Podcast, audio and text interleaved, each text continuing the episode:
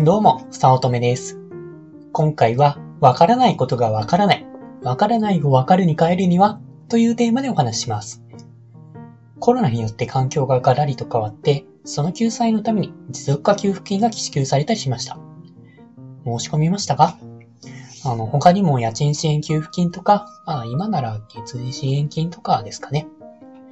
まあこうやって様々な救済策というのが用意されているんですけれども、そういうのが、そういう政策というか、まあ、もらえるお金があるということが分かっているにもかかわらず、まあ、申し込まないという人がいました。い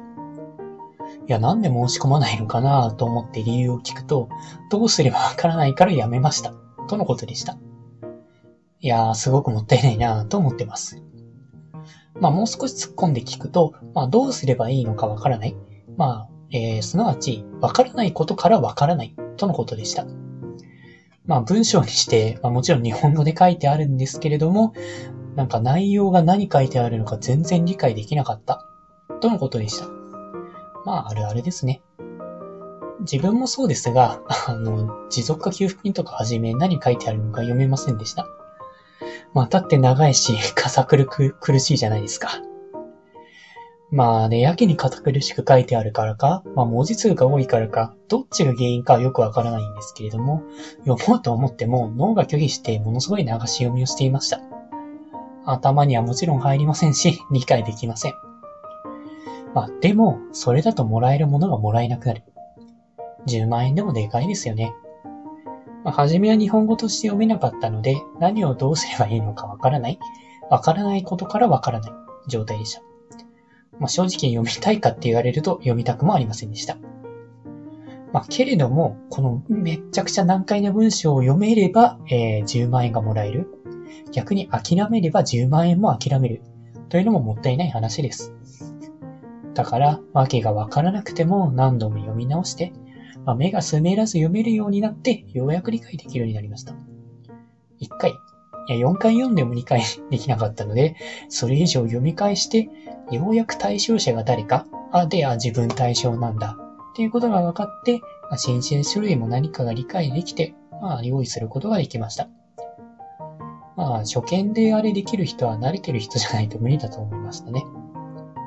難しくて、むわっと来て、パニックって文章を読めなくなったり、読んでも頭に入らない、流し読みをしてしまうのを避けるには、慣れて思い込みの難易度を下げるなりが必要です。文章を読むのではなく、難しい文章になれることです。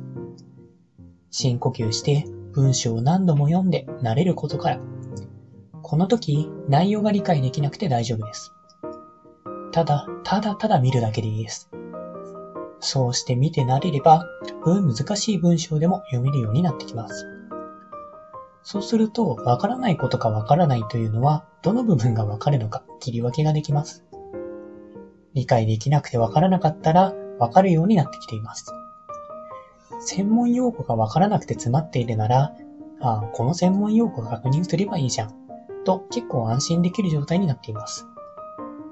わからないことがわからない一つの原因というのは読めないからわからないことがあります。その問題を解決するには読めるようにするために読めなくても見てなれること。この見てなれることというのがスタートラインだと思います。まあ、まずはわからないからわからない、もうどうしようもないと投げ出すんじゃなくて、とりあえずその状態になれるといったことをしてみてはいかがでしょうか。